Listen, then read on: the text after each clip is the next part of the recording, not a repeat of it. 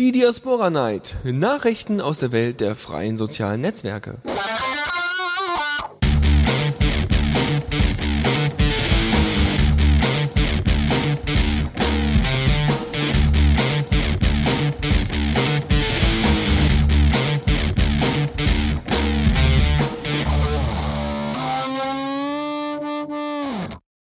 Ja, hallo und herzlich willkommen zu einer neuen Ausgabe der Diaspora Night. Hm. Mit äh, Dennis wieder. Hm. Bist super drauf. Ja, wir sind wieder ein bisschen später, aber das passt schon. Wir sind jetzt da. Genau. Und ganz frisch und freudig und alle ziemlich gut vorbereitet, auch wenn wir jetzt ein bisschen später sind, aber ziemlich gut vorbereitet, weil viel Ja. Arbeit in den Shownotes steckt, ja. Ja, die Farbe ist schrecklich, aber sonst. Ja, das lässt sich ändern.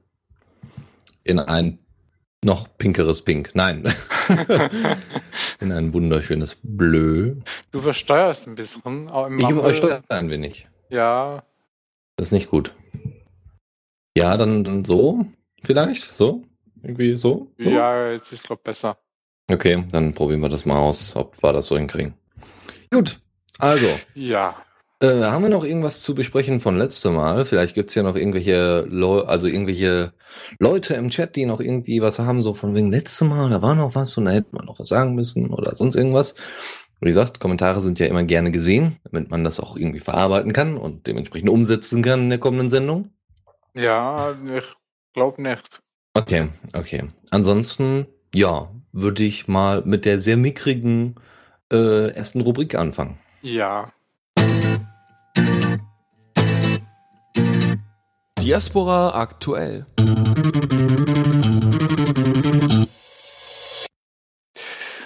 Äh, ja, äh, ein paar Themen haben wir aber doch.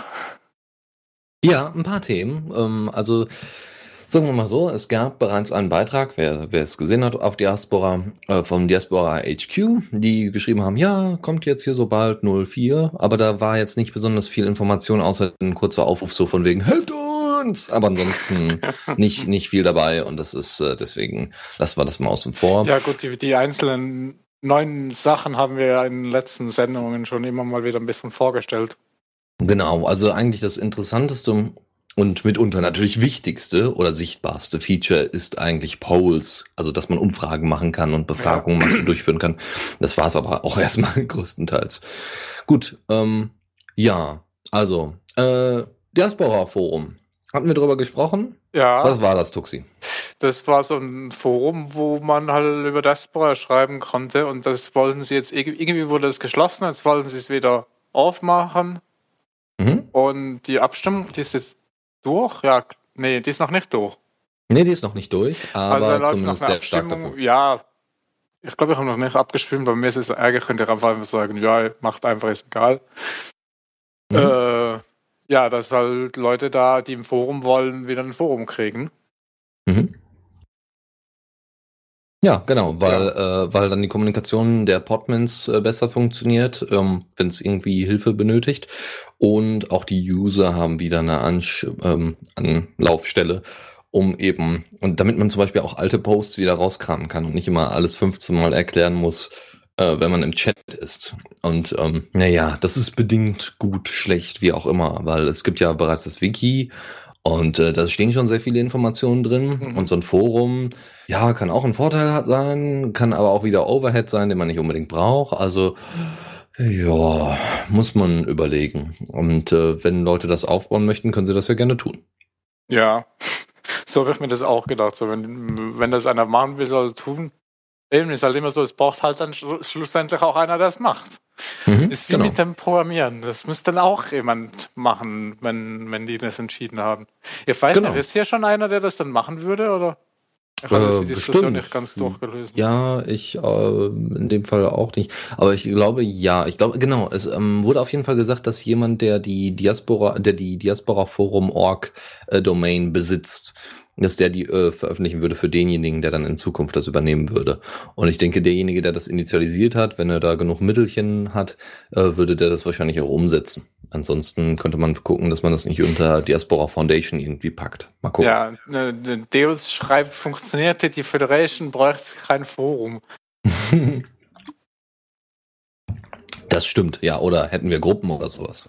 Ja, So, ja, das dazu. Äh, mehr gibt es dazu nicht zu sagen. Aber wir kommen zu einem weiteren Buzzword auf dem Bullshit, auf der Bullshit-Bingo-Tafel und zwar das Chat-Feature.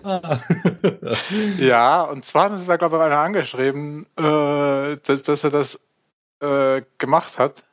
hm, Lukas Zauberstuhl war das, Ja, genau. genau. Das ist die neue You can cross-chat from your Bullshit-Bingo-List. Mhm. Weil er das gemacht hat. Mhm. Er hat ähm, das Ja. bei seinem eigenen Pod umgesetzt und hat da eine kleine Demo für gemacht. Und äh, die, der, der Pod ist seechat.org oder C-Chat. Ähm, die Frage ist nur, Ja, da Ähm, braucht es natürlich schon Chat bei der Domain. ja natürlich, deswegen hat das ja wahrscheinlich auch reingesetzt. Äh, ansonsten, ähm, ja, ist erstmal irgendwie so ein kleines Teasing. Man sieht auch jetzt nicht allzu viel. Man sieht einen grauen Kasten und dann sagt er, ah, verifizieren und bla und Zeugs und dann klickst du an und alles ist supi. Und dann werden zwischendurch, äh, ähm, wird dann in diesem grauen Kasten werden dann einfach die, der Benutzername und Co. angezeigt und dementsprechend die Nachrichten. Mehr ist erstmal nicht. Und hübsch ist das Ding absolut nicht, weil es halt Ja, nur ein grauer ist halt Kasten ein grauer Kasten, ja. Genau. Ich ähm, bin tatsächlich im Überlegen, äh, weil CSS und so, das liegt mir vielleicht gerade noch so, weil ich halt mit Ruby nichts anzufangen Ja, weiß. er hätte Mhm. ja auch einfach mal Bootstrap ein bisschen mehr verwenden können, vielleicht. Ja, auch einfach das vorhandene Bootstrap, ja, weil Jasper Ja, baut ja schon auf Bootstrap, auf. ist ja drin, dann hätte man da vielleicht ein paar Klassen verwenden können. Weil wenn ich irgendwas bastel, dann ziehe ich einfach mal Bootstrap rein und das sieht, sieht dann einfach automatisch schon mal ein bisschen besser aus als, als äh, so Standard-HTML, so Fefe-Style. Mhm. Ich bin auch gerade am überlegen, ob es nicht äh, irgendwie Alternativen zu Bootstrap gibt. Äh, wahrscheinlich. Also man kann ja mit Bootstrap re- relativ viel machen, aber das ist auch so. Na ja, gut, egal. Nee, könnte man tatsächlich dann eben solche Sachen per Bootstrap erstmal vordefinieren und dann später etwas expliziter anpassen. Ja, es sollte halt vor allem eine Library sein, die, also eine, eine Ding, ein Ding sein, was schon Jasper drin ist. Genau, genau das, weil neue Abhängigkeiten zu erzeugen bringt halt überhaupt nichts. Ja. Aber hier vielleicht so ein paar manuelle Anpassungen machen. So. Äh, gibt- J5LX schreibt Alternativen zu Bootstrap, äh, Foundation und Semantic UI. Stimmt, ja. Also Foundation weiß ich äh, und Semantic UI. Okay, falls es jemand noch wissen möchte. Wie gesagt, Bootstrap wird dann wahrscheinlich dementsprechend verwendet werden. Ähm, ich muss mal gucken, wo das, wo das Git-Repo ist. Dann kann man da mal ein bisschen mithelfen. Ich hoffe mal, dass er ein Repo dafür hat. Dann kann man da mal ein bisschen mithelfen und ein bisschen umbauen, damit es schon mal, in, de- zumindest in den Demo-Videos hübscher aussieht. Ja, Okay. Gut, das dazu. Ähm, und dann noch eine letzte Nachricht und dann sind wir auch mit der Rubrik schon wieder durch und die ist jetzt auch nicht so großartig. Also es gab eine DDoS-Attacke auf äh, Diaspora Foundation. Org. ja, nicht ganz, Achso, weil die DDoS-Attacke war gegen, äh, wie hieß das nochmal? Äh, äh, Point HQ, also den DNS-Dienstleister, den die Diaspora Foundation halt benutzt. mhm. Und die waren halt down und Diaspora war dann halt einfach nur äh, mit, also mit, betroffen, mit, mit dazu. weil halt kaputt. die DNS-Server nicht mehr funktioniert haben. Genau.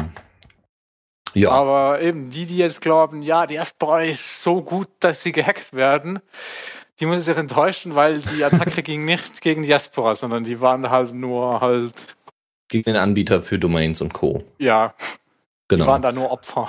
So. Genau, die waren nur Kettenopfer. Ja, Ja. also war nur die Abhängigkeit vom DNS-Anbieter. Ja, ja, mehr ist dem auch nicht hinzuzufügen, außer wenn ihr euch ein bisschen mit Linux auskennt. Auch selbst wenn nicht, könnt ihr euch damit ein bisschen beschäftigen. Ihr könnt ähm, die direkten IP-Adressen für Diaspora Foundation und so weiter direkt eingeben bei euch unterm im Linux. Da gibt's eine kleine Das Mini-Anleitung. geht auch unter Mac und unter Windows. Unter Windows weiß ich nicht. Das, weil ich, äh, lustigerweise gibt es sogar unter Windows eine ETC-Hosts. really? Wow. Ja. Die heißt da sogar so. Das ist witzig. Das ist Ja. wirklich witzig. Die ist irgendwo versteckt unter Windows äh, System 32, irgendwo da Drivers. Ich weiß es gerade nicht genau auswendig, aber irgendwo da ist sie versteckt und heißt dann auch, dann ist ein Ordner etc und da drin eine Datei Hosts. Ich frage mich ja, wo die die herhaben. Nee, das verstehe ich auch nicht. Woher könnten die das wohl haben? Naja, okay, also ja genau, klar. die funktioniert auch so, also die, die, die ist genau gleicher Syntax wie unter Linux und Mac. Mhm, wunderbar. Ja, wie gesagt, dann können wir das da eintragen. Das heißt, selbst wenn der DNS-Hoster dann mal flöten geht, wieder mal, weil das könnte durchaus sein, dass das wieder passiert, weil da kann der äh, DNS-Hoster wenig gegen tun. Ähm, dann kann der, dann könnt ihr das da einrichten, dass ihr trotzdem auf die Foundation-Seite kommt, falls ihr das für nötig erachtet. Ja, muss man aber vorsichtig sein, wenn man das einträgt und Diaspora mal umzieht, Mhm. dann laufen die Einträge plötzlich ins Leere und dann sieht es so aus, als wäre es down und es ist nicht down, weil es halt neue DNS-Einträge gegeben hat. Genau. Deswegen muss man das immer im Hinterkopf behalten, man hat da was eingetragen und wenn was plötzlich nicht mehr geht, dann muss man das als erstes prüfen. So sieht's aus. Gut, das dazu. Das war die erste Rubrik. Äh, ja, ach so, da muss ich Jingle spielen. Haha.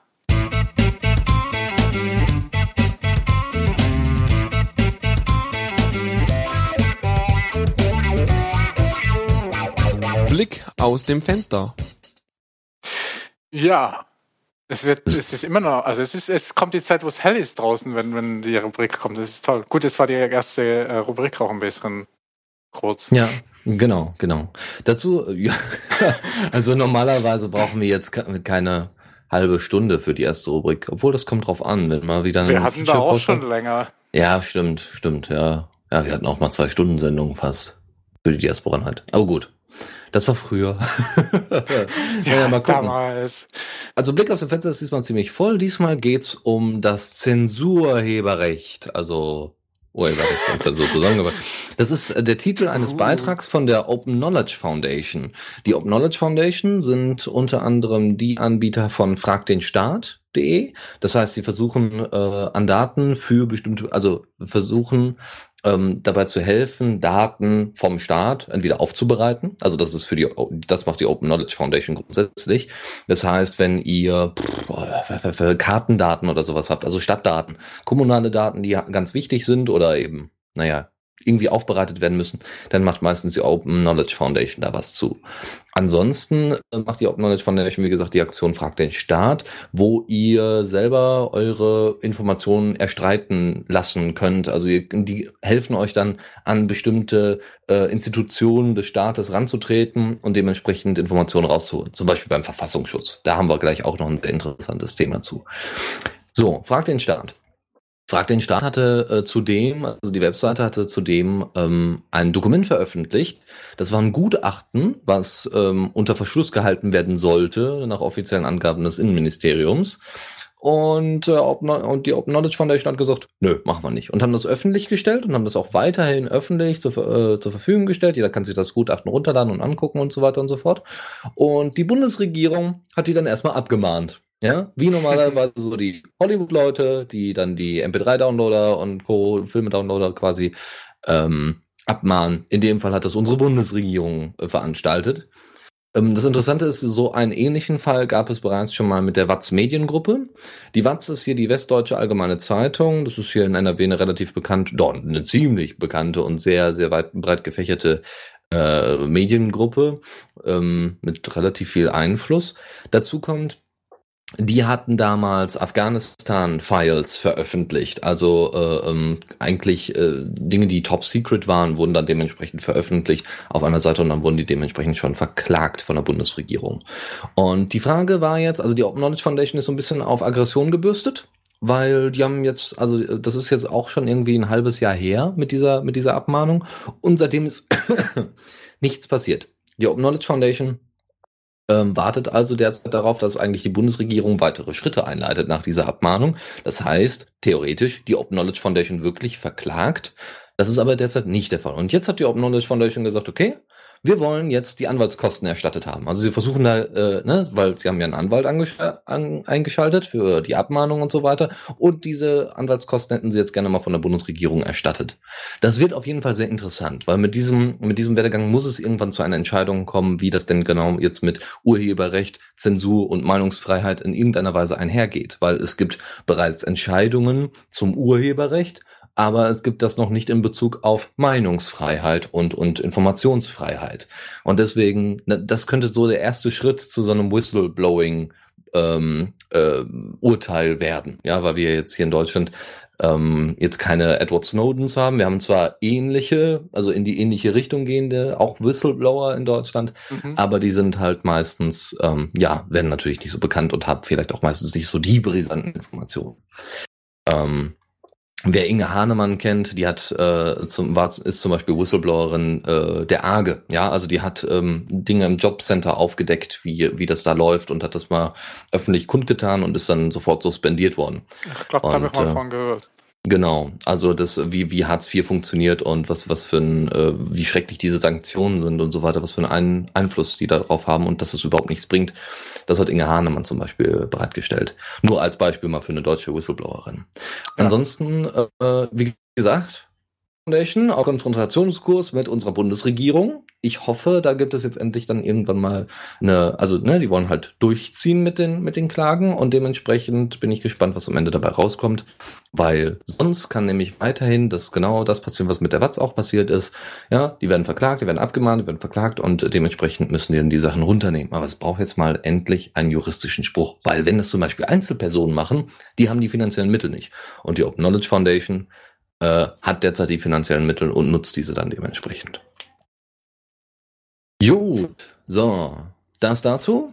Ähm, so, und dann gab es ähm, auf der Repu die Republika war ja vor einer Woche, vor zwei, irgendwie sowas. Äh, ja. Ja, vor, ja, auf jeden Fall. Ähm, ich habe das, ich habe mir die Lobo-Rede angesehen. Das war ganz nett, ja, muss ich ganz ehrlich sagen. Hat Spaß gemacht, sich das anzuhören. Und er hat auch durchaus in vielen Punkten recht. Je nachdem, wie man jetzt zur Person Lobo steht, aber immer mal wieder hat er doch mal ganz nette Sachen dabei. Ähm, so, aber ein jemand anderes, der da besonders besondere Aufmerksamkeit erregt hat, war ein Moment. Ich habe mir leider den Namen nicht aufgeschrieben. Seemann auf jeden Fall heißt er irgendwie mit Nachnamen. Michael Seemann. Genau, Michael Seemann. Danke. Michael Seemann, der hat einen Beitrag über dezentrale soziale Netzwerke äh, gebracht, einen Vortrag, ja, und wie man diese zum Erfolg bringen könnte. Und Golem hat das Ganze nochmal relativ kurz und kurzweilig zusammengefasst, wenn auch mit sehr großen, relativ großen Lücken, aber der Kern der, der Aussagen, die er da getroffen hat, äh, wurden dann nochmal reflektiert und ein kleines Mini-Interview gab es mit ihm.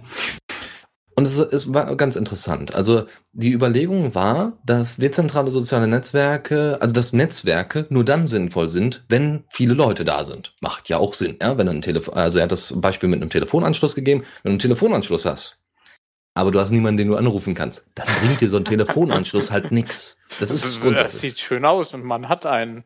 Ja, man ist erreichbar, aber wenn die keiner anruft, bringt's halt nichts. Und so ja. ähnlich sind allgemein soziale Netzwerke aufgebaut.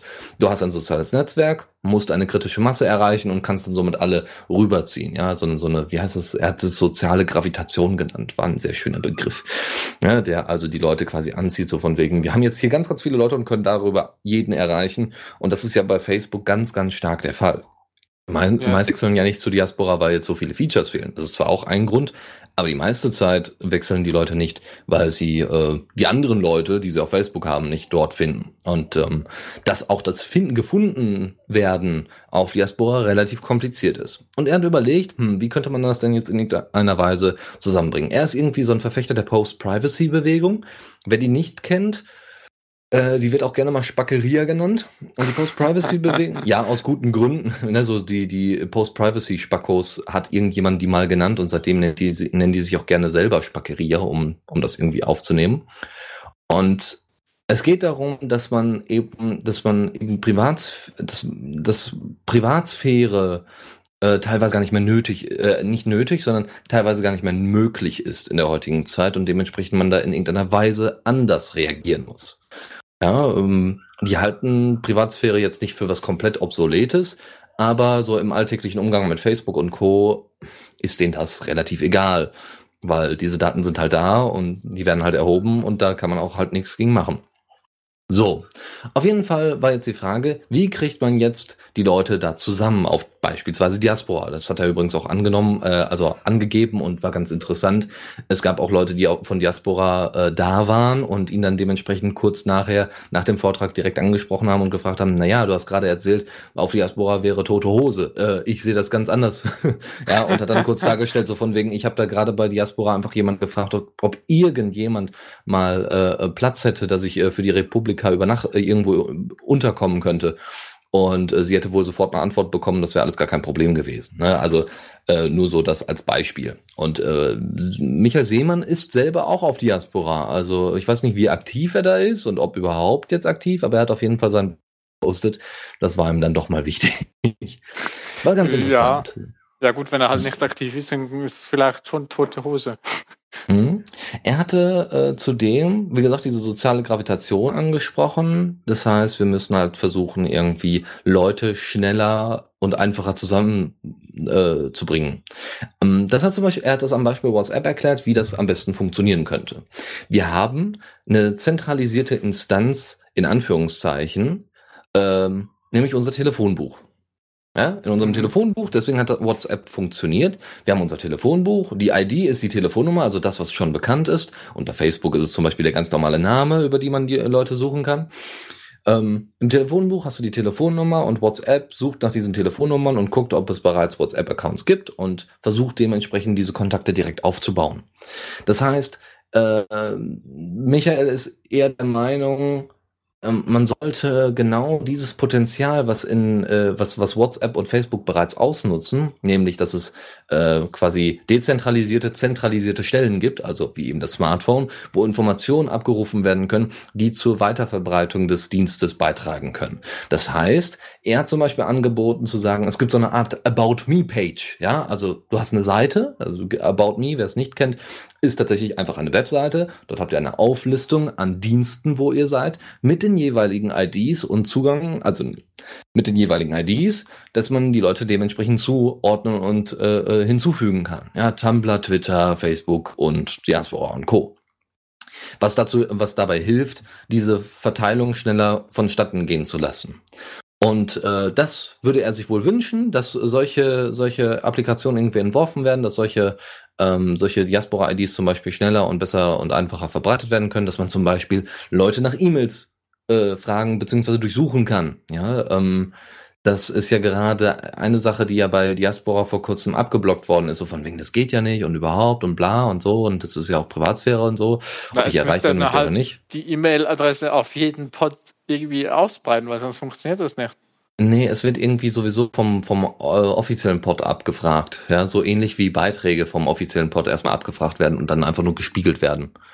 Also, ja, aber du, du musst ja erstmal wissen, welches der offizielle Pod ist. Ja, das weißt du über die ID. Ja, wenn du die ID Ach so, hast. ja, gut, klar, dann brauchst du den Rest ja nicht. Deswegen ja. funktioniert halt nach E-Mail-Suchen nicht, weil du ja. nicht weißt, auf welchem Server du nach dieser E-Mail suchen müsstest. Stimmt. Das heißt, du müsstest die E-Mail schon bei dir gespeichert haben. Das heißt, die E-Mail müsste einfach mal so an alle Pods verteilt werden. Mhm. Und ich will das nicht.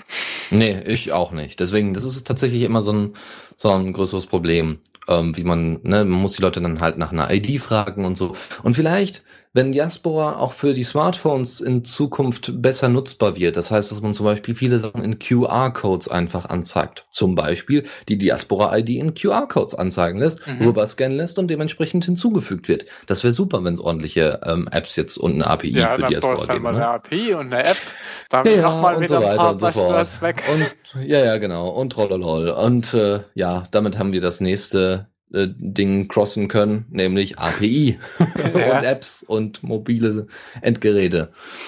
So. Also da, da viele, er hat noch ein paar weitere Punkte angesprochen, zum Beispiel, dass ich, ich glaube, es waren die drei Begriffe Privatsphäre, Dezentralität und Verbreitung, also Verbreitung im Sinne von erfolgreiche Verbreitung. Privatsphäre, Dezentralität und erfolgreiche Verbreitung können nicht alle zusammen passieren. Das war seine These. Ähm, das heißt, entweder muss man sich auf zwei auslegen, das heißt, wir machen einmal eine dezentrale Geschichte, dafür bleibt aber wahrscheinlich die Privatsphäre auf der Strecke, oder wir machen nur Dezentralität und Privatsphäre, das schränkt aber höchstwahrscheinlich den Erfolg ein. Und ja. solche Geschichten, so hat er versucht, das irgendwie zu erklären.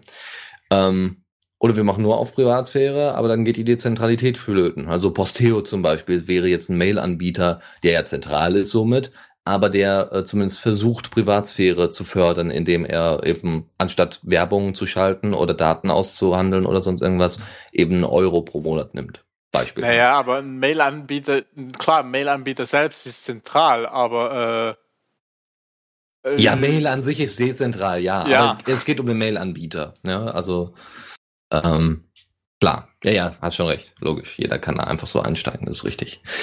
Ähm, so, das dazu. Schaut euch den Vortrag an, ist wirklich interessant. Er bringt da so ein paar ökonomische Dinge mit rein und ich muss ganz ehrlich sagen, auch wenn ich kein Freund der Ökonomie bin, weil ich ja auch im Studium habe und so, aber er hat's sinnvoll eingesetzt. Ob das alles am Ende dann so funktioniert, wie er sich das vorstellt, ist eine ganz andere Geschichte.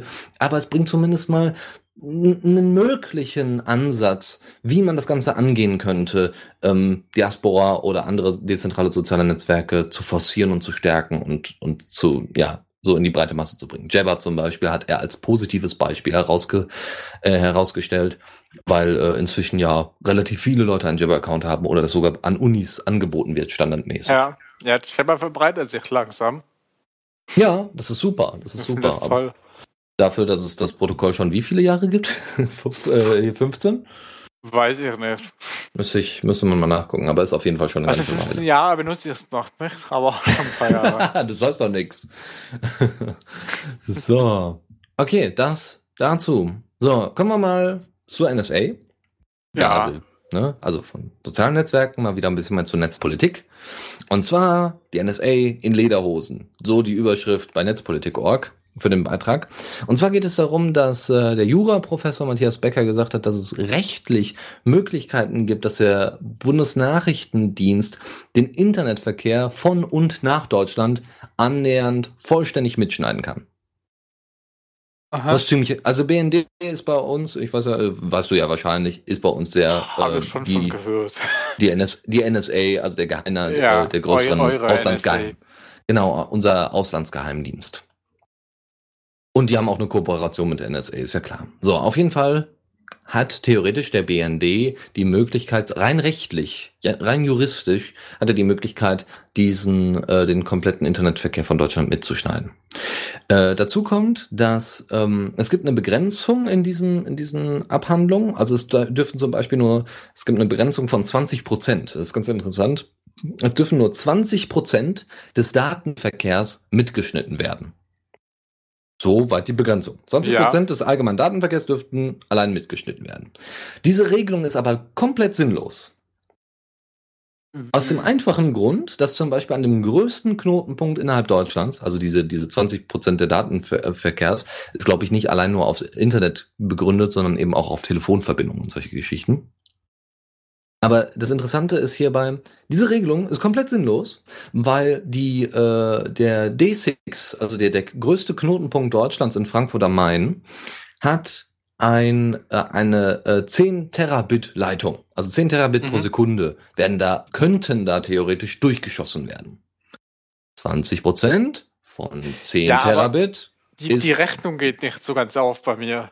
Wieso? Wieso dürfen Sie 20% vom maximal Möglichen mitschneiden? Dann müssen Sie einfach das maximal Mögliche einfach fünfmal so groß machen, wie das, was da ist. Und dann dürfen ja. Sie immer alles mitschneiden. Ja, theoretisch schon. Äh, also wie gesagt, das ist, jetzt, hier, das, ist, das ist jetzt wie gesagt eine, eine äh, Auslegung eines Juraprofessors, ja. Ob das jetzt so im Detail so funktioniert, wie sich das alle Leute vorstellen, ist eine andere Sache. Aber äh, ist zumindest ähm, theoretisch könnte man das wohl nach diesem Juraprofessor so auslegen. Falli läuft, so läuft, äh, Falli schreibt, so läuft das nicht, Radio Dennis. Hä? Wieso? Ich weiß nicht, ich weiß nicht, was, was, ich was weiß, damit. Ja. Äh, ich weiß nicht, was er genau damit meinte. Aber ja, eben, ich finde es halt komisch, dass das 20%, 20 des Datenverkehrs, aber dann von dem maximal möglichen Datenverkehr auszugehen, ist doch völlig falsch. Tja, mir brauchst du das nicht erzählen. Ja, Faldi schreibt so dasselbe, was ich auch meine. Das, das, ich glaube nicht, dass man das so irgendwie auslegen kann. Dass ich habe äh, hab den Beitrag nicht geschrieben. Ja. Wie gesagt, aber es ist auf jeden Fall, äh, ja, ja, kann gut sein, dass, dass sich dieser Juraprofessor da irrt. Oder äh, dass da vielleicht ein kleiner Fehler gemacht worden ist. Was Ja, ist ein Fehler? ist ein größerer. größerer Vielleicht Fehler. muss man das auch nur behaupten und hoffen, dass die es anderen nicht merken und sagen, ja, 10 Terabit da und Ja, da genau. dürfen jetzt zwei. Kann auch sein, Und wenn ja. da keiner nachschaut, dann dürfen sie es halt. Mhm. Ja. So.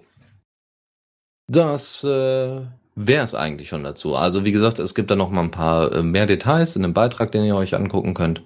Äh, dort wird noch mal ein bisschen stärker beschrieben. Die einzelnen ähm, äh, Absätze werden dann noch mal kurz aufgeführt, ähm, wonach denn der Bundesnachrichtendienst denn welche Berechtigung im, in der Netzüberwachung oder grundsätzlich in der Überwachung hat.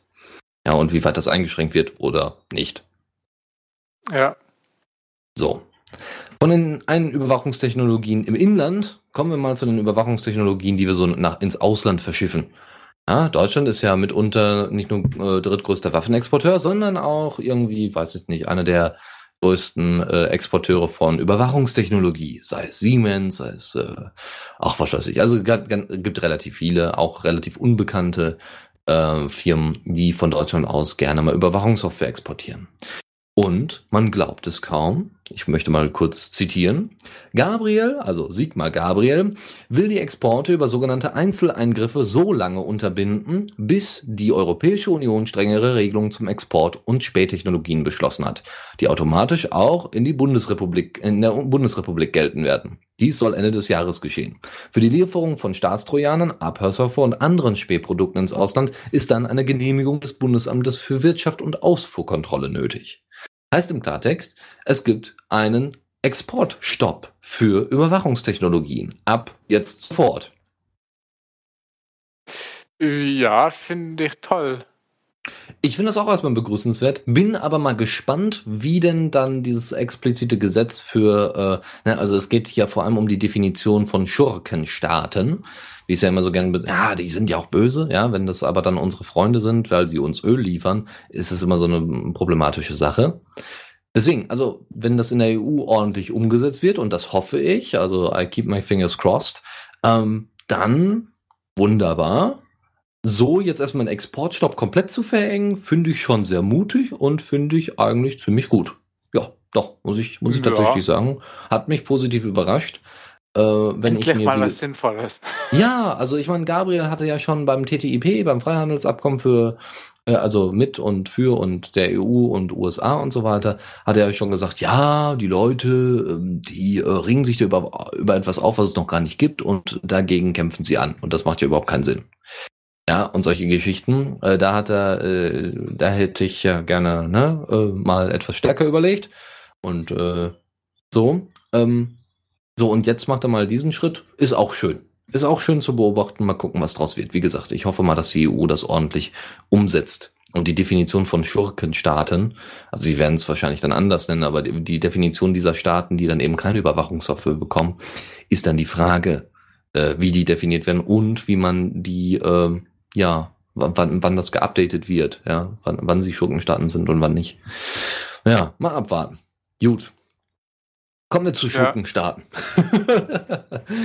zu großen Schurkenstaaten. Äh, zumindest manchmal äh, wird ja Schurkenstaaten nicht im arabischen Raum, diesmal im asiatischen Raum. Die Chinesen. Ja, die weltgrößten Überwacher haben wir bisher immer geglaubt. Ja, alles, das, also das Internet ganz Chinas ja komplett durchforsten und so und das ist ja auch alles ganz problematisch und bla und schränken die Pressefreiheit ein und geht gar nicht. Ist ja auch richtig so. Aber die Chinesen haben jetzt durch die NSA-Enthüllungen erstmal sich überlegt, hm, also wir haben hier noch ein paar Windows-Rechner und wir haben jetzt auch mit einigen Windows-Rechnern sind wir leider auch schon umgestiegen auf Windows 8. Um, und jetzt äh, überwacht man uns da. Das ist nicht so gut. Und sie haben es dann so umgesetzt, dass sie gesagt haben, auf Regierungsrechnern darf kein Windows 8 installiert werden. Finde ich geil. Ich muss ganz ehrlich sagen, ja, ich, ich reibe mir auch die Händchen, ja. Ich meine, Windows 8 will eh keiner benutzen. Ja, das, das ist ja eine andere Sache, ne? Ja, Aber- und dann. Oh, hey. also ich würde also ich würde da direkt anfangen zu arbeiten, wenn ich so einen Job hätte. Vor allem könntest du das äh, sogar, ähm, ja gut, obwohl in China, also, naja, ich weiß nicht. Zensiertes Internet, äh, ich, ich weiß nicht, ob das so eine gute Ja, Idee gut, ist. das ist ein bisschen blöd. Aber wenn du da ja in der Regierung arbeitest, ich weiß ja, vielleicht haben die da ja noch irgendwo ein unzensiertes WLAN oder sowas. Wahrscheinlich. Aber das Coole ist natürlich jetzt noch zusätzlich, dass sie nicht nur sagen, nö, Windows 8 wollen wir nicht. Sie steigen auch nicht auf Mac OS X um, komischerweise, weil es auch eine US-amerikanische Firma ist. Nein, sie steigen höchstwahrscheinlich auf ein Linux-basiertes OS um, was sie selber bauen. Ja, noch geiler. Dann ja. kann ich da ja direkt als irgendwie Entwickler einsteigen, wobei ich kann sehen, nicht wirklich, das ist doof.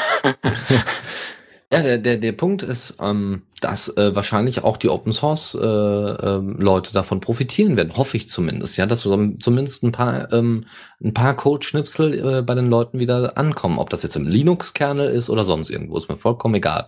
Aber dass am Ende des Tages, wenn eine Regierung schon an einem an einem Linux-Betriebssystem mitarbeitet, dass dann auch ein bisschen was zurückkommt, das wäre super. Ja, das wäre eine Win-Win-Win-Situation, wie die Ökonomen sagen würden.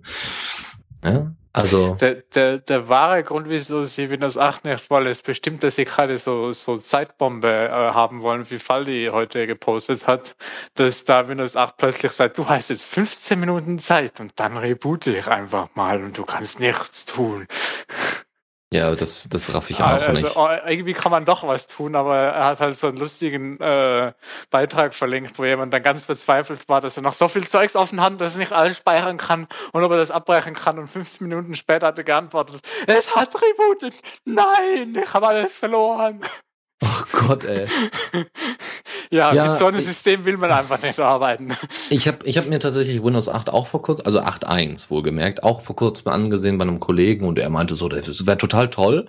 Und dann machte er, dann, dann hatte, wollte er dann zur Demonstration extra ganz cool und lässig zeigen, dass er doch Chrome in so einer Metro-Oberfläche anmachen kann. Und machte mhm. dann Chrome, also muss er Rechtsklick und dann auf Chrome und dann mit Metro-Oberfläche anzeigen lassen. Und dann öffnete sich Chrome eigentlich ganz normal, nur halt in Vollbildmodus, aber auch nicht nicht komplett. Das heißt, das Fenster, du hattest unten einen schwarzen Balken, äh, äh rechts einen schwarzen Balken. Also das sah einfach, war einfach ein Grafikfehler. Und ansonsten hattest du ein kleines Browserfenster, was nicht ordentlich funktionierte und was zwischendurch mal manche Bilder in Regenbogenfarben verwandelte. Und er wusste nicht, wie er dieses Fenster wieder schließt. Ich wusste zum Glück, dass man Alt F4 drücken kann, um dieses Ding wegzukriegen. Aber er hatte keine Ahnung, wie er sein Programm schließt.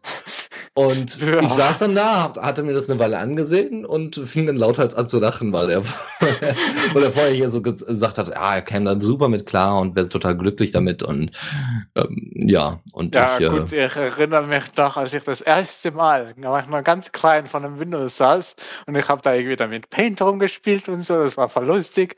Und dann hieß es ja, ich soll halt den Rechner dann ausschalten, wenn ich fertig war. Und ja.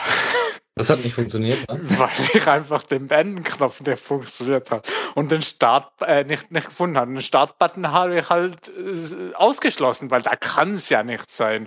Nee, weil Start ist ja nicht beenden. Ja, und ja, das war mein erster Kontakt mit Windows. Süß.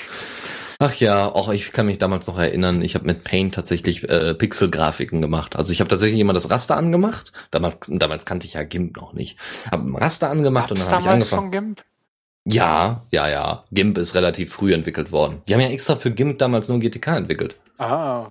Mhm, deswegen, Stimmt. und, oder GTK Plus haben sie dafür entwickelt. Ähm, ne, das, deswegen heißt es ja GIMP Toolkit.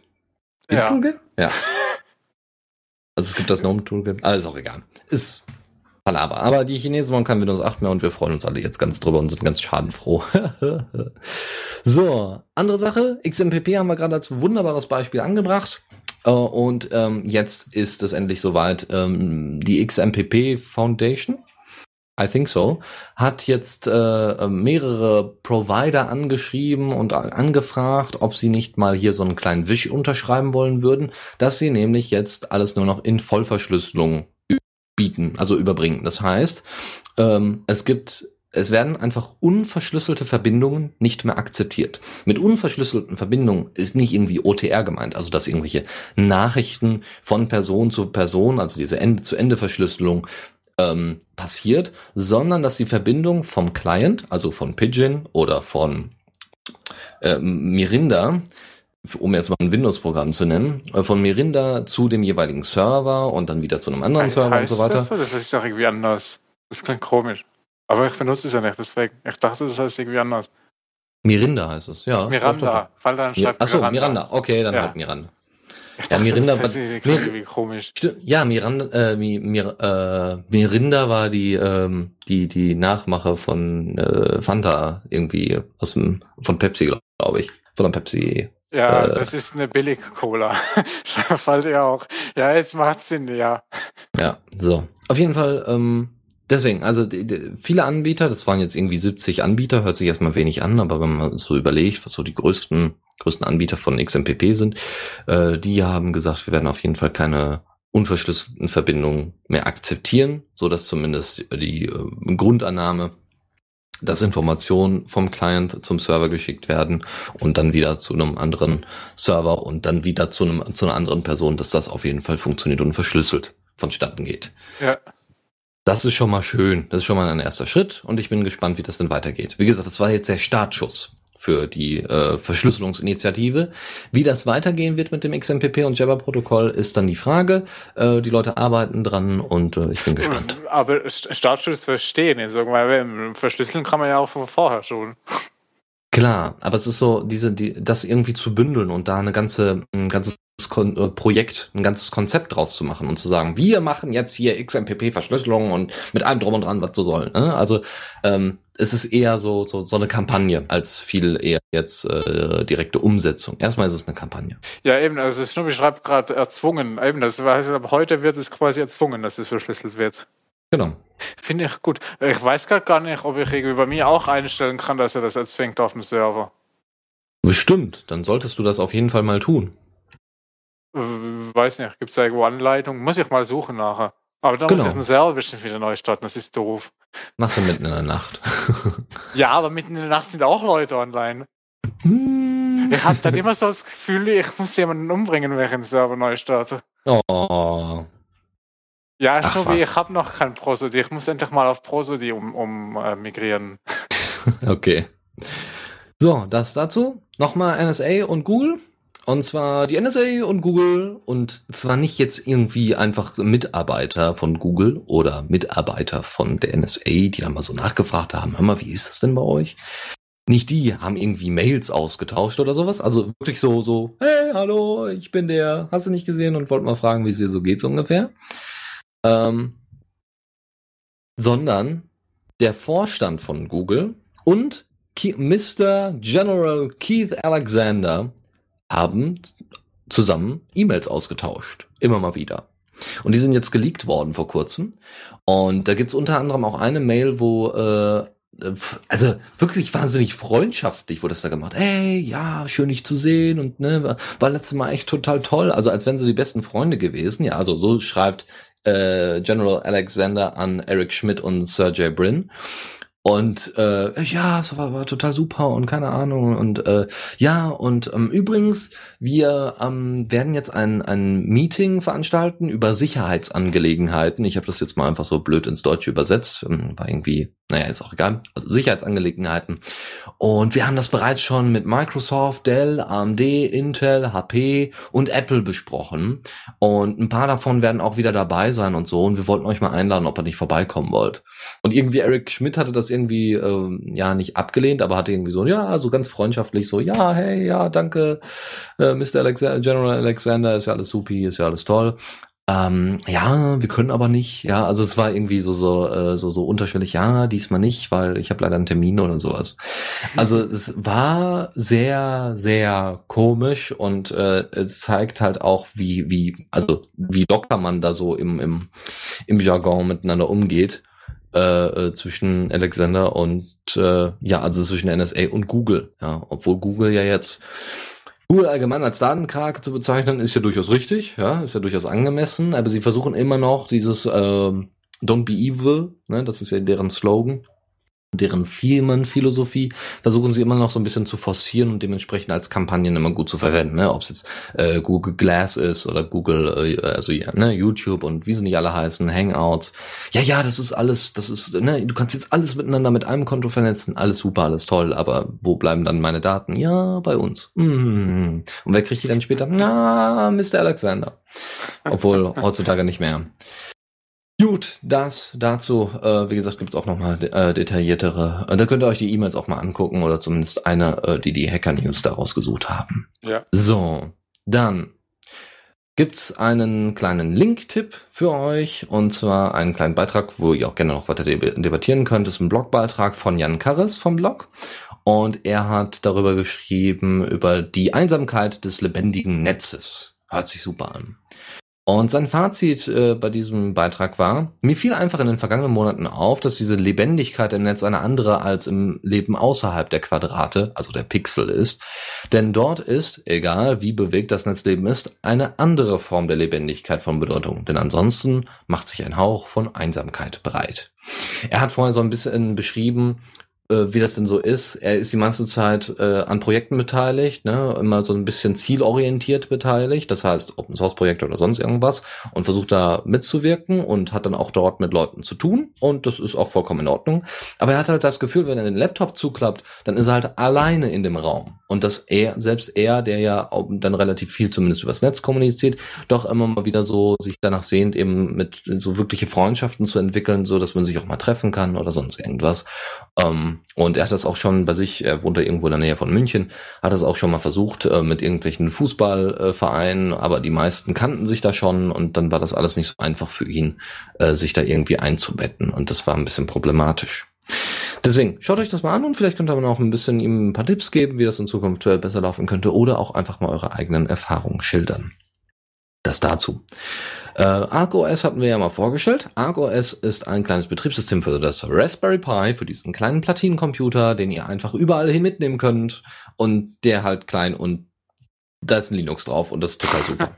und ArcOS ist auch Linux-basierend und ähm, das gibt es wie gesagt fürs Raspberry Pi, aber inzwischen gibt es das auch für andere kleine Platinencomputer, wie zum Beispiel das QB-Board 2 und QB-Truck. Dafür haben sie die, die schon Versionen veröffentlicht. Solltet ihr also so einen Platinencomputer bei euch rumliegen haben, dann könnt ihr ArcOS jetzt auch ganz locker flockig da drauf installieren. Und derzeit in Arbeit, falls ihr das Ding auch noch irgendwo zu Hause rumliegen habt, ich weiß ja nicht, welche Platinencomputer ihr alle gekauft habt, ähm, ist es Beaglebone Black. Dafür wird derzeit gearbeitet, dass das auch noch portiert werden kann. Das nur als Nebenbei-Info. Ansonsten ist ArcOS natürlich äh, inzwischen doch ziemlich gewachsen, nicht nur von der Community und von der Aufmerksamkeit, sondern auch vom Feature-Reichtum her. Und ich glaube, inzwischen kann man auch Tiny Tiny RSS einfach mal kurz ähm, App-mäßig installieren, was ziemlich, ziemlich cool ist. Äh, ja. Jo. Ich, ich habe nur Raspberry Pis von denen, die da aufgezählt sind. Aber ja. die könnte ich mal ein bisschen mehr benutzen. Irgendwie komme ich da nicht so wirklich dazu. Aber dann könnte ich das auch mal ausprobieren. Ja, ich würde das wahrscheinlich auch erst machen, wenn, wenn ich erstens hier eine schnellere Internetleitung hätte, dass ich das eben mal einen Router hänge, also dass ich hier meinen Pi an einen Router hängen würde. Und wenn ich eine schnellere, ja, äh, und wenn ich einen besseren Router hätte. also diese zwei Bedingungen müssen erst erfüllt werden, bevor ich ArcOS wirklich nur so nutzen kann, wie ich es gerne nutzen würde. Aber gut, kann man erstmal nichts machen.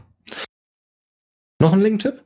Und zwar gibt es einen Beitrag äh, auf verfassungsschützen.de. Das ist äh, ja ein Blog, Nachrichtenseite zum Thema Verfassungsschutz und wie eben die Nachrichtendienst, also eher so, ein so ein Aktivistenblog so ungefähr, wo es darum geht, eben die äh, Geheimdienste äh, quasi ähm, ja äh, abzuschaffen, ja, also wo das gefordert wird unter anderem und es werden dann natürlich auch gerne immer mal wieder Beispiele dafür angeführt. Ein Beispiel, wie gesagt, ist nur ein Link-Tipp, ist, äh, dass man in Potsdam äh, in Potsdam hat ein Partygast einfach mal, ein Partygast, so, der ist so in Szene-Kneipen unterwegs, ja, auch so eher linkes Spektrum, keine Frage, aber der ist da eben halt in Kneipen unterwegs und macht da Party und äh, ja, auf jeden Fall ist er wohl vom Verfassungsschutz, zumindest für die Zeit, wo er da war, observiert worden und zumindest markiert worden, so von wegen, der war da.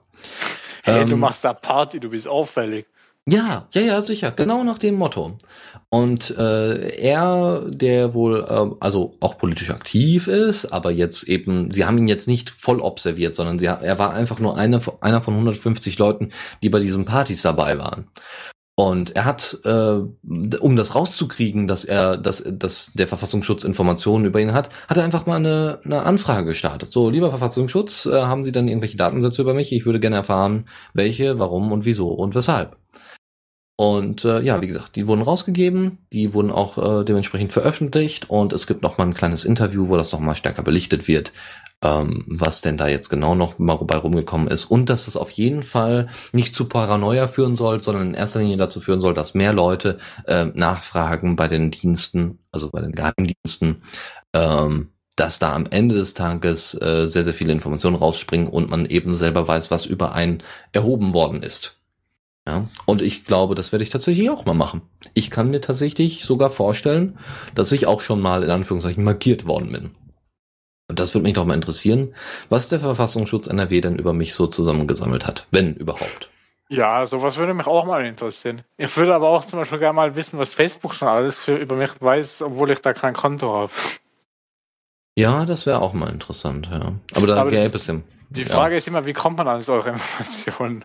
Ja, meistens nicht so einfach. Außer man hat selber einen Account da. Aber sich selber einen Account anzulegen, nur um dann später Informationen zu bekommen, die kann ich zum Account gehören. Naja. Ja, ja. So.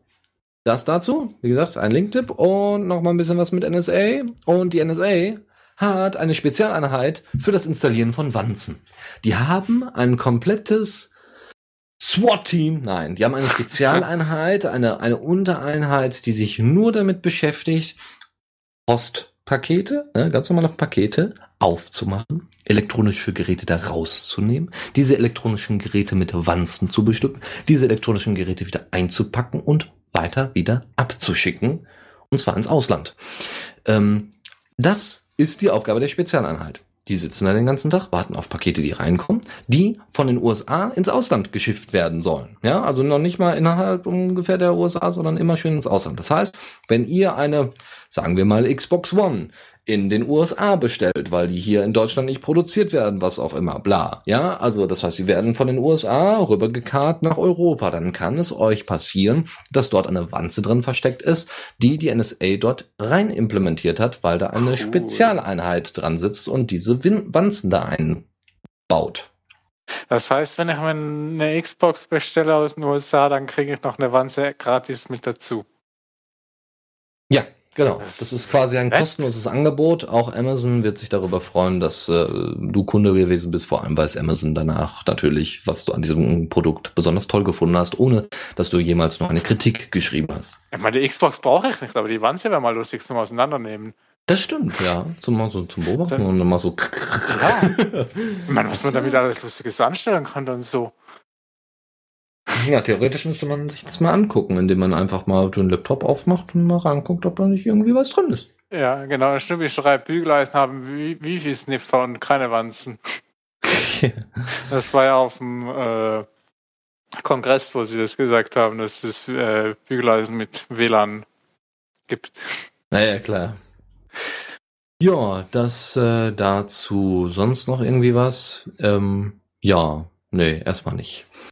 Noch eine letzte Sache, ich hatte Post- Posteo ja schon öfters mal erwähnt. Ähm, Posteo setzt jetzt Dane ein. Dane ist ja, also D-A-N-E, ist die Abkürzung, D-A-N-E, ist die Abkürzung für DNS-Based Authentication of Named Entities. Und es funktioniert folgendermaßen. Warum ist es wichtig? Dane ist ein äh, offener Standard Mhm. und der äh, eröffnet einen sicheren Weg, die Echtheit eines Servers vor jedem Verbindungsaufbau automatisiert zu verifizieren. Heißt, du hast einen SMTP-Server, also du hast ein E-Mail-Konto Ja. und willst eine E-Mail senden. Beispielhaft. Und dann ähm, schick, dann, dann kontrolliert, Post- also so wie ich das zumindest verstanden habe, wahrscheinlich wird gleich wieder ein Shitstorm im, im Chat losgehen. Äh, so hatte das zumindest Heise erklärt, oder zumindest so habe ich es verstanden. Der SMTP-Sender schickt eine Anfrage an den DNS-Anbieter von der Domain, an die du das schicken möchtest. Das heißt, ich schicke jetzt eine E-Mail an The Radio CC, ja, von meinem privaten Account. Und dann schickt mein, äh, schickt der Server, von dem ich das absende, meine Mail, äh, schickt erst eine Anfrage an den DNS-Anbieter von The Radio CC. Und der DNS-Anbieter ist derjenige, der uns die Domain überlassen hat, wenn mich nicht alles täuscht. Ja. Der DNS-Anbieter von der Radio CC ist Hetzner im Moment. Siehst du? Genau. Das heißt, er schickt eine Anfrage an Hetzner und Hetzner gibt dann wiederum äh, zurück, ob diese, äh, ob dieser Name dementsprechend echt ist. Ja, also es wird einfach nur zurückgegeben. Ja, ist sicher. Und dann wird das äh, wieder zurück an den Server gegeben und erst dann wird die Mail geschickt. Ja. So, Shitstorm im Chat? I ho- don't hope so. Äh, Schnubbi schreibt, ich vergreif mir den, ich verkneif mir den Shitstorm. Okay, okay. Aber es war jetzt nicht allzu schlimm, hoffe ich zumindest. Ja, Das So. weiß ich nicht. Ich habe mich leider, also ich habe hab auch schon von, von diesem äh, Dänen gehört, äh, aber es steht halt auch noch auf meiner äh, To-Do-Liste, wo ich noch nicht dazu gekommen, gekommen bin. Schnubbi schreibt, äh, doch. Ah, Dann muss Schnubbi ganz schnell im Mumble kommen und es richtig erklären. genau, dann soll er mal hier reinkommen und dann uns das mal kurz erklären, wie der ihn funktioniert. Weil eben das Problem, ich äh, will das auch mal bei mir dann umsetzen, weil eben ist auf einer Standard, es muss ja irgendwie gehen dann bei mir, aber ich habe halt noch keine Zeit gehabt, das, Hm. äh, das, das umzusetzen. Das ist ein bisschen blöd, aber ja. Äh, den verifiziert SSL und TLS CA ist nicht mehr nicht weniger. Ach so. Ach so, ja dann. Ist auch hübsch. Ich dachte, da gehörte noch mehr dazu, aber dann war, war ich wohl auch falsch informiert. Hm. Gut, das dazu. Wir sind somit mit der äh, zweiten Rubrik und vorletzten Rubrik durch. Ja, äh, Knöpfe hier.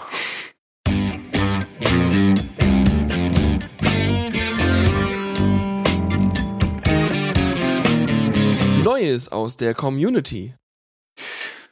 Ja, Ja. Jede, ich glaube, jedes Mal, äh, wenn jemand einschaltet, wenn wir gerade das, äh, wenn wir gerade die Kategorie wechseln und du sagst, äh, Knöpfe, ich glaube, der denkt, wir sind gerade in so einer Nähsendung oder sowas.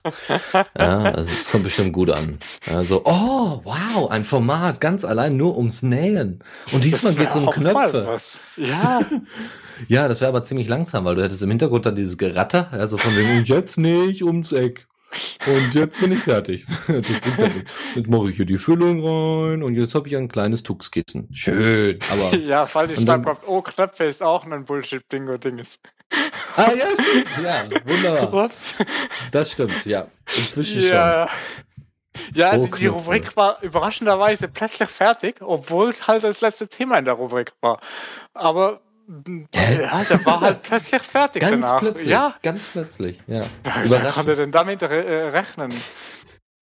Ja, wer konnte denn damit rechnen, dass der Tag irgendwann endet und es Nacht wird? Ja, das ist ja also ganz plötzlich.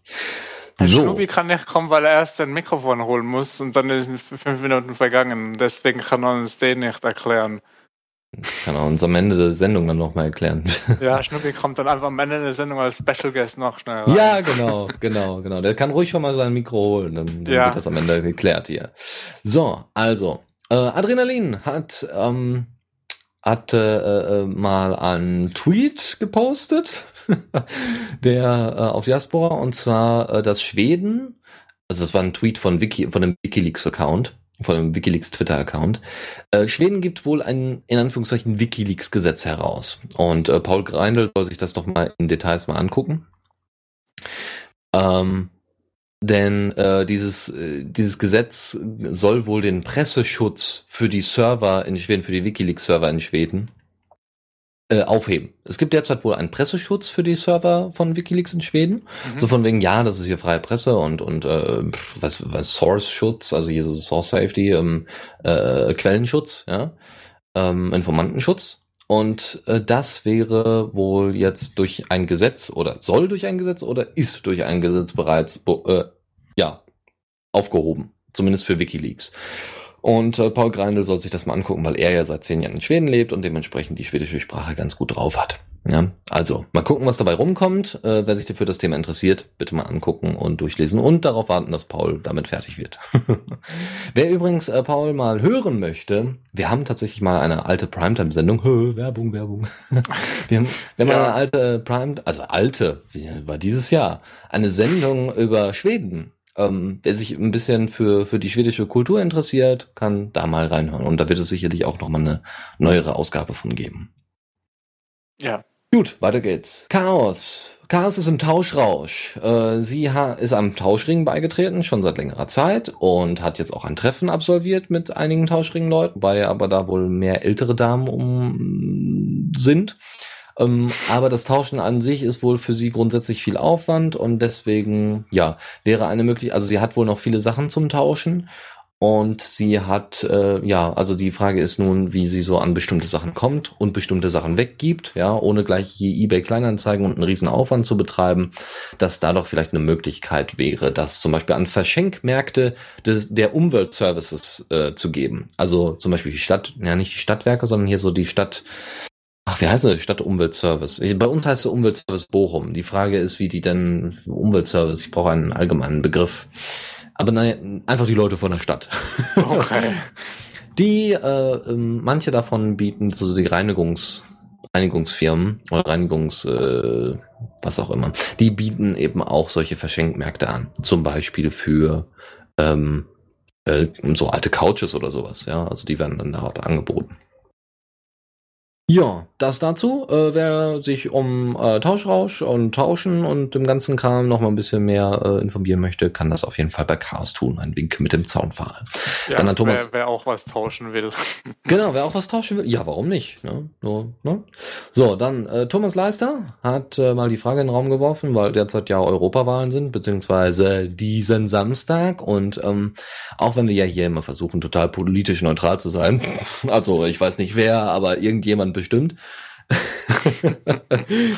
der sollte, der sollte vielleicht tatsächlich äh, doch mal auf die Uhr gucken und dann überlegen am ähm, am 24., also jetzt am kommenden Samstag, nee, am 25., am kommenden Sonntag mal vorbeizuschneiden im Wahllokal und Winke Winke zu machen. gerade äh, gewählt wird immer am Sonntag. Bei uns Ja, ja, war äh, letzten Sonntag war nicht Wahlen, sondern Abstimmungen. Mhm. Und das Ja. ist bei uns auch immer am Sonntag.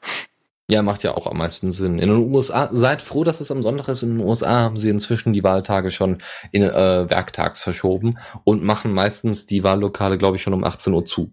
Das heißt, äh, die arbeitende Bevölkerung, die, die eigentlich am die, die eigentlich die Wahl am ehesten nötig haben, so ungefähr, obwohl was auch immer man dann in den USA wählen soll, ähm, die äh, können das nicht durchsetzen.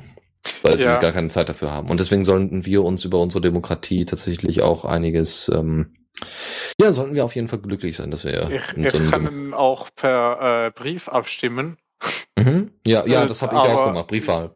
Ja, ja, ich mache das dann meist mache ich dann so in der Nacht zwischen Samstag und Sonntag, wenn dann schon spät ist, dann fahre ich noch schnell mit dem Fahrrad da vorbei und schmeiße es in den Briefkasten, weil dann muss ich am nächsten Sonntag nicht früh aufstehen. Ja, das ist eine gute Idee, warum nicht?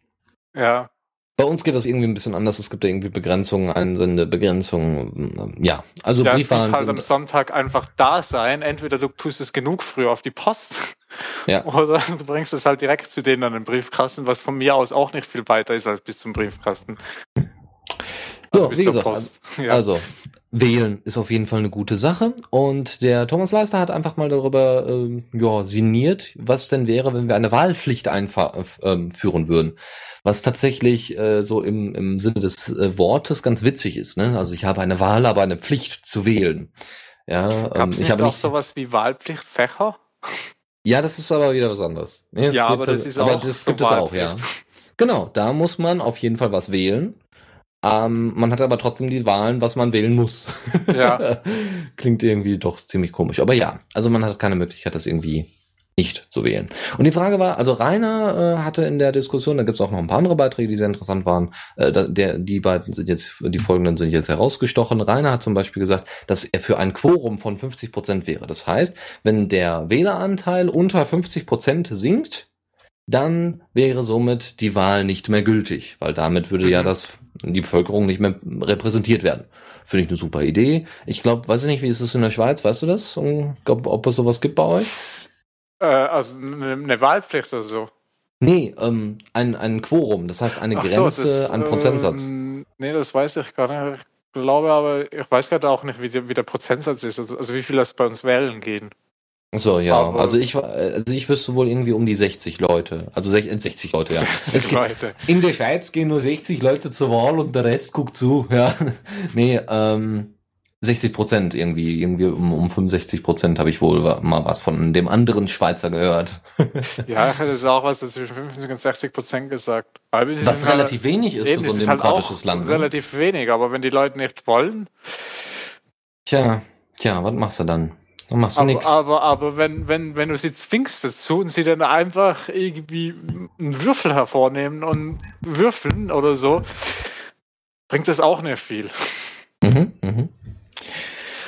Also, So, also wenn man äh, wählen bzw. halt eben abstimmen geht, dann sollte man sich schon mindestens kurz damit befassen, dass man auch weiß, um was es geht, weil sonst bringt es nichts. Dann soll man es einfach sein lassen. Zu, finde- ja. zum, zum Beitrag von Thomas Leister gab es dann noch einen anderen Kommentar von Adrenalin. Ähm, nicht wählen gehen ist ein Luxusproblem. Ja, und äh, da hat er sie nicht ganz unrecht. Ja, wie gesagt, andere Leute werden daran gehin- gehindert zu wählen und wir ruhen uns darauf aus, dass wir gar nicht wählen gehen wollen. Obwohl, ich meine, mit 72 Prozent, das ist zwar schon wenig, aber das ist immer noch, pff, ich finde das immer noch, äh, es könnte schlimmer gehen, zum Beispiel wie in der Schweiz. aber ihr habt ja auch mehr Möglichkeit zu intervenieren durch Referenten. Ne? Ja, ja. Also, das Ja, ist schon die, ganz cool. die Leute, die, die sich halt dafür interessieren, die, die können halt und wenn Leute halt nicht wollen, ist halt, ja, ist ihr Ding. genau. Ist auch Andere eine Gesch- Wahl, quasi. Ja, genau, die Wahl nicht hinzugehen. Ja. Ja. Andere Geschichte. Pirate Praveen haben wir ja öfters mal vorgestellt. Ist ein äh, Inder, der auf Diaspora ist und versucht, Diaspora zu verbreiten in Indien und äh, proprietäre Software aus dem Weg zu räumen und dementsprechend den Kindern auch ein bisschen was beizubringen, wie man denn mit Soft äh, Open Source umgeht und mit Facebook und warum das denn alles ganz, ganz böse ist und Probleme gibt. Und ähm, er ist tatsächlich jetzt mal in Schulen gegangen. Also in dem Fall ist er tatsächlich in Schulen. Es gibt auch ein schönes Foto von ihm wo, äh, bei dem Beitrag, wo ihr ähm, ihn seht, wie er vor einer Schulklasse steht und ähm, dann erzählt und erklärt, was denn Facebook jetzt ist und warum das denn so problematisch ist und so weiter. Und äh, nach den nach dem, was so beschrieben worden ist unter dem Foto, haben die Kinder, nachdem sie das dann auch gelernt haben, als die Kinder dann abgeholt worden sind, das auch den Eltern so ein bisschen gesteckt. So von wegen, Mami, Papi, wir haben heute gelernt, Facebook ist böse. Dann sollten wir was dagegen unternehmen. Äh, Das war schon, das ist schon ziemlich cool. Und direkt bei den Kleinsten anzufangen, ist, glaube ich, eine sehr, sehr gute Möglichkeit, ähm, das für die Kinder bewusst zu machen, irgendwie, dass das problematisch ist, wenn proprietäre Software und solche zentralisierten Dienste wie Facebook und so weiter die Welt beherrschen. so. Ravenbird hat noch ein bisschen was zur Diaspora zu erzählen. Und zwar möchte er gerne die Einzelansicht-Buttons im Stream haben. Es gibt hier die Einzelansicht. Da habt ihr zum Liken, zum Resharen und zum ähm, Äh, kommentieren. Danke, genau. Zum Kommentieren habt ihr ein jeweiliges Icon. Und dieses Icon könnt ihr anklicken. Und Das haben Wenn- Icons auf sie. Nicht alle, nicht Ja, alle. gut. Manche auch- sind nur zur Information. Ja, die sind nur zur Deko da, ja. Genau, genau. Äh, auf Diaspora, wenn ihr in den Stream geht, habt ihr halt gefällt mir, weitersagen, kommentieren als ganz normal ausformulierte Links drunter. Ja. Icons wären natürlich hübscher. Und deswegen bittet er darum, dass das doch mal mit reinkommen könnte. Und Steffen, äh, hier Steffen van Bergerem, den ich ja von der Stopwatching als Demo in Köln kenne, äh, der hat bereits schon einen Mock abgemacht. Wie es immer gerne. Hauptsache Mockups. ja, Man hat wir haben jetzt gucken so viele Mockups. ich finde das total super, weil, weil es, es hat, macht wie so zumindest den Eindruck, als würde was getan werden, auch wenn es Ja, dann vielleicht nicht der Fall Aber das ist. Problem ist, wenn alle nur verschiedene Mockups macht und keiner die umsetzt, ja, kommen wir auch nicht viel weiter. Dann Aber hat es sich vielleicht kommt, ausgemockt. vielleicht kommt immer jemand auf die Idee, eines dieser Mockups zu nehmen und das umzusetzen. Ja, ja, ja. I hope so. Ja, aber ich fände es auch cool, was irgendwo stand, dass ich weiß nicht, ob er, äh, ich habe das, mir das nicht mal schon durchlesen, aber irgendwer hat auch geschrieben, dass halt, wenn die Icons da wären, äh, dass dann halt das nicht jedes Mal verschoben wird. Mhm. Weil wenn ich einen Beitrag liken will und weitersagen, dann klicke ich auf Gefällt mir und dann klicke ich auf Weitersagen und in diesem Moment klickt, also äh, tauscht sich der Gefällt mir Link in Gefällt mir nicht mehr um und ich habe dann auch schon aus Versehen, weil ich nicht genug weit nach rechts rüber bin, äh, nochmal wieder auf Gefällt mir nicht mehr geklickt. Genau, und das und wird sich auch beheben. Mit Icons würde das halt nicht mehr größer und kleiner werden. Das wäre schon ein Vorteil. Wäre total super, genau. Ja, stimmt, das hat Ravenbot dafür auch geschrieben, das mit dem Mhm. Verschieben. Genau. So, dann ein Beitrag von Dubious Dot, ähm, auch als The Dot unter diasp.de, äh, ja, erkennbar, Silber, weil du, Dubious oder Dubious ähm, ist sehr, sehr sch- komisch geschrieben mit einem SZ und solchen Geschichten. Also, naja, gut, egal. Ähm, wie man einen Freund über das Mobile Interface hinzufügt und dann hat er einen kleinen Beitrag gemacht, äh, wo er dann äh, so schrittweise äh, aufzählt, wie man einen Freund beim Mobile Interface hinzufügt, weil es da immer noch keine direkte, kein direktes Interface für gibt, was doof ist. Ja.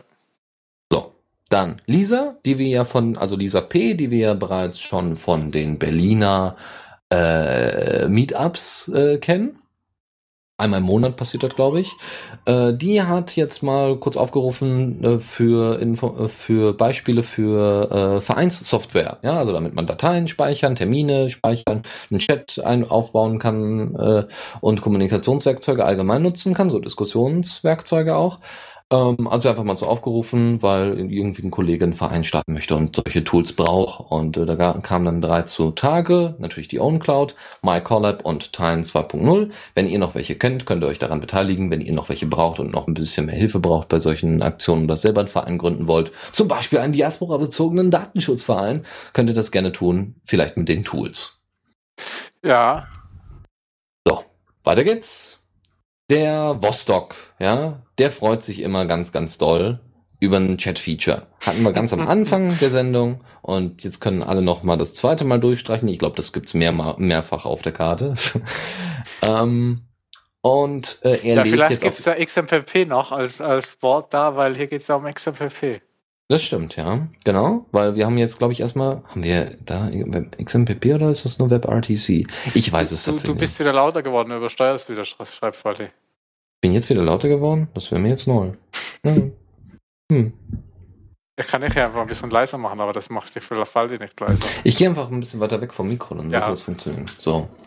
Vostok hat äh, nur ganz kurzerhand dazu aufgerufen, dass er doch mitentwickeln wollen würde und wenn es irgendwelche Leute gibt, die schon was entwickelt haben, na, wie zum Beispiel Lukas äh, Zauberstuhl, die können ähm, sich bei ihm melden oder er meldet sich bei denen oder wie auch immer. Und ähm, ja, wenn ihr also selber da noch Bock habt und irgendwie noch ein bisschen was machen wollt, da bitte melden.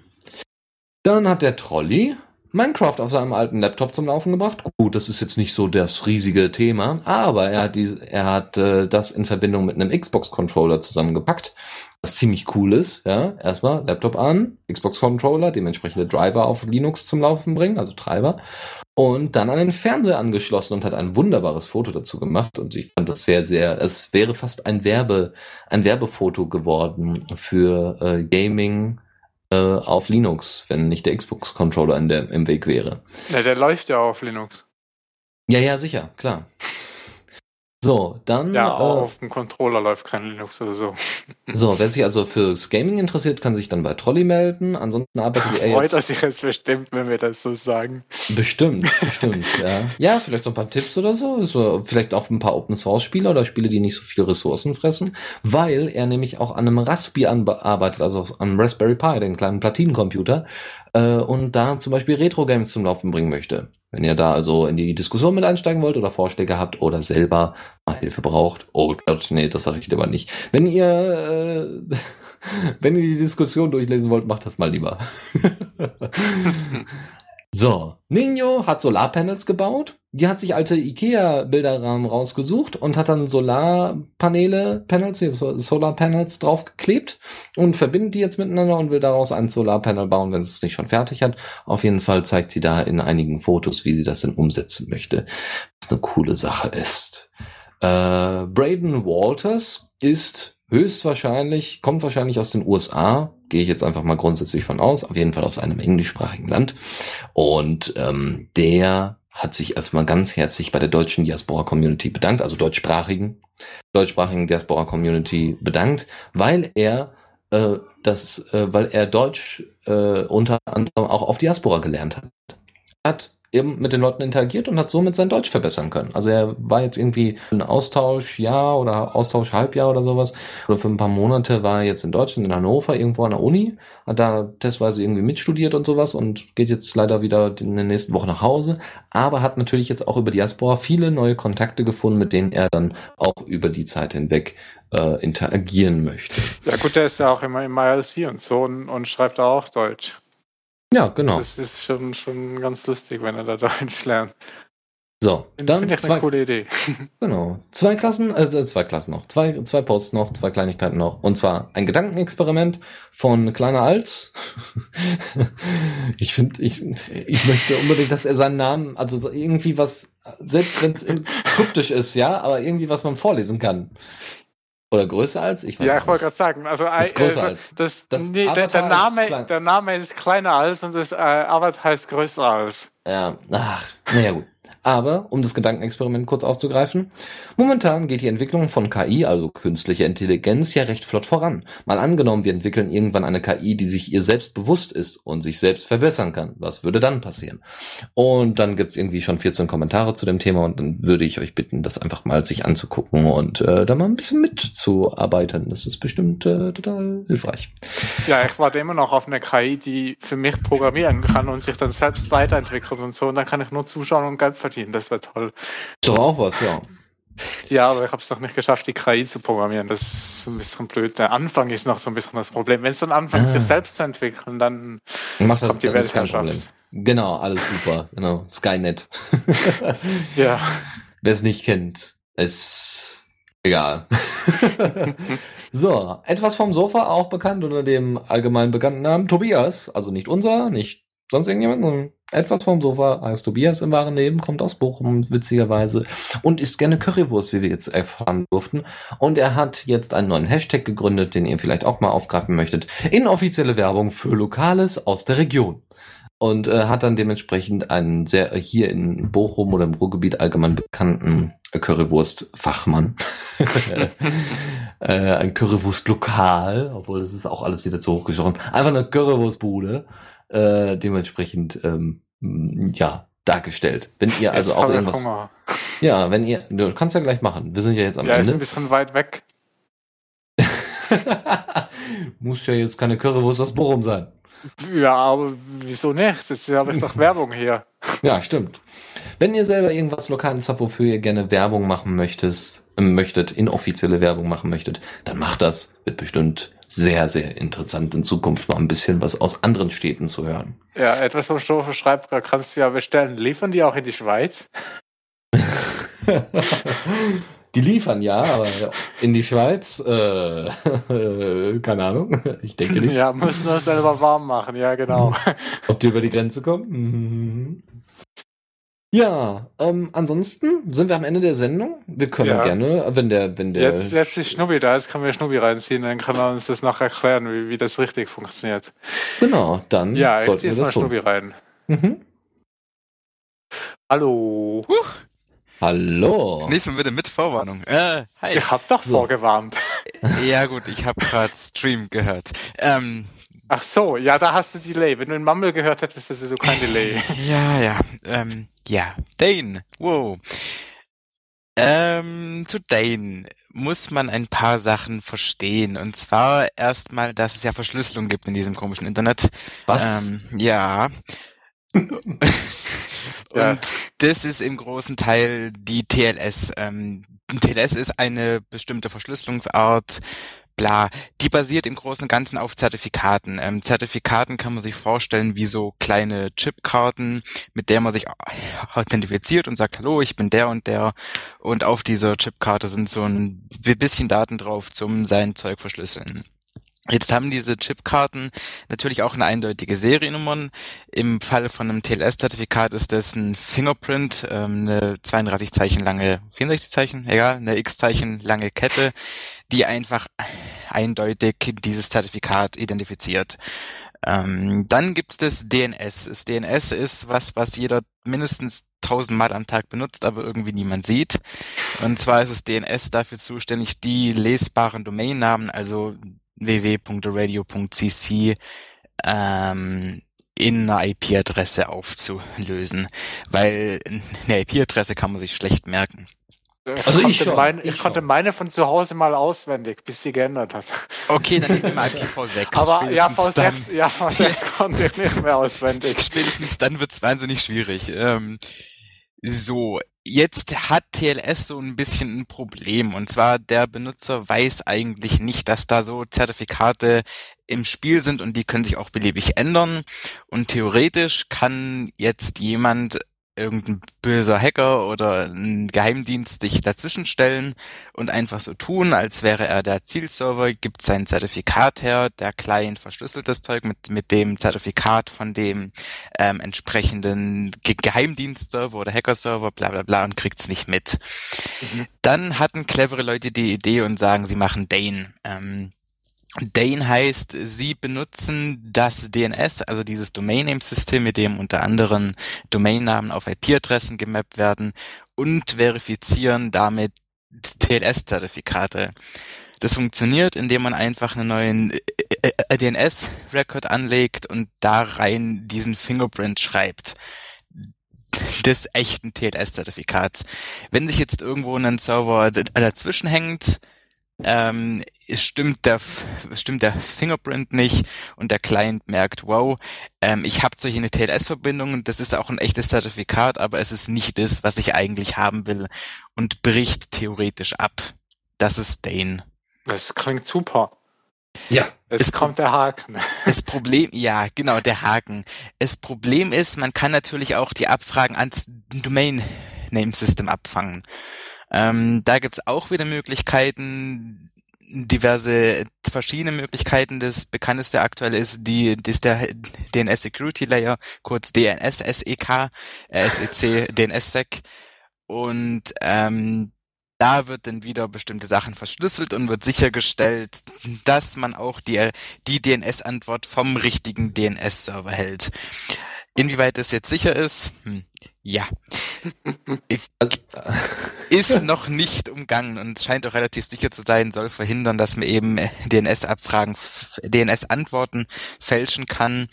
Und in dem Fall macht natürlich Dane relativ viel Sinn, weil man sicher sein kann, dass die DNS-Anfragen nicht manipuliert wurden. Ja. Mhm. Finde ich interessant, äh, äh, nicht nur das, was du gerade gesagt hast, sondern dass wahrscheinlich jetzt einige Leute auch die ähm, äh, Bullshit Bingo Card äh, von der Linux Lounge rausgesucht haben und angefangen haben, da anzukreuzen. uh, DNS, oh, hm, ah. ähm, DNS-Hack habe ich auch gelesen. Ja, eben. das, das DNS-Hack ist auch noch was, was bei mir auf der To-Do-Liste steht. Ja, ja, ja, ja. Also ist alles doch ein bisschen aufwendig oder geht es einfach nur zeitintensiv? Ich glaube, bei den NSSEC muss sogar vor allem, irgendwie muss das der Domain-Anbieter muss das unterstützen, dass du halt da irgendwie dein Dings eintragen kannst und der DNS. Ja, ich denke, Hetzner wird das wohl tun, ne? Das Problem ist gar nicht Hetzen, sondern das Problem ist die, die, die Top-Level-Domain selber. Also ähm, mhm. jetzt .de hat natürlich keine Schwierigkeiten mit den SEC, ähm, .io auch nicht, .cc bin ich mir jetzt gar nicht sicher. Also diese ganzen exotischen Domains können eventuell noch kein DNS-Sec. Und natürlich die ganzen Nameserver müssen es supporten, wobei ich jetzt nicht weiß, ob's, ob's der Hetzner Nameserver überhaupt schon blickt. Also das ist ein bisschen vielleicht noch schwierig. Okay. Ja, aber das müssen halt eine ganze Reihe muss da halt stimmen, dass es dann nachher funktioniert. Also das, das kann man nicht einfach auf dem Server irgendwie so einen Haken machen. Hier, ich mach mal den NSSEC funktionieren. Ja, ist ja auch noch eine relativ neue Technologie, ist ja erst von 1999. Ach so, ja, ja, da kann man das sehen. Das ist fast so neu wie äh, äh, IPv6, genau. genau. Fast so neu wie IPv6. Ah, okay.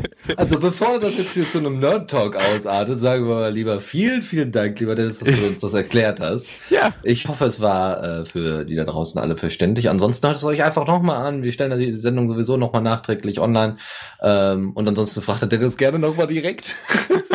Schickt ihm E-Mails. Ja, genau. Schickt mir E-Mails. Ich kriege nur irgendwie 3000 am Tag. Hey. Genau. Und fragt ihn nach detaillierten Ausführungen von äh, DNSSEC und Dane. Ich schicke ihm einfach Links zu den entsprechenden Spezifikationen. Ja. Das heißt, haben die Leute halt Pech gehabt. Ach ja, wie bei ubuntuusers.de oder jedem anderen Forum. Ja, okay.